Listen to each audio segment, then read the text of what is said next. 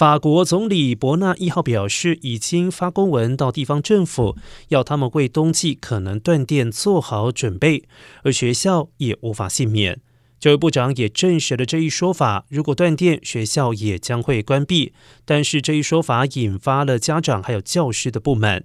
家长自治协会全国联盟质疑，新冠疫情期间，法国政府努力让学校运作，如今却要因为供电吃紧而关闭学校。他们要求学校和医院、警局同样列为优先机构，免受断电威胁。然而，冬季来临，欧洲面临能源危机之外，法国核能发电厂更有近半数因为维修而停止运转，让这个以往的能源大国面临了缺电的窘境。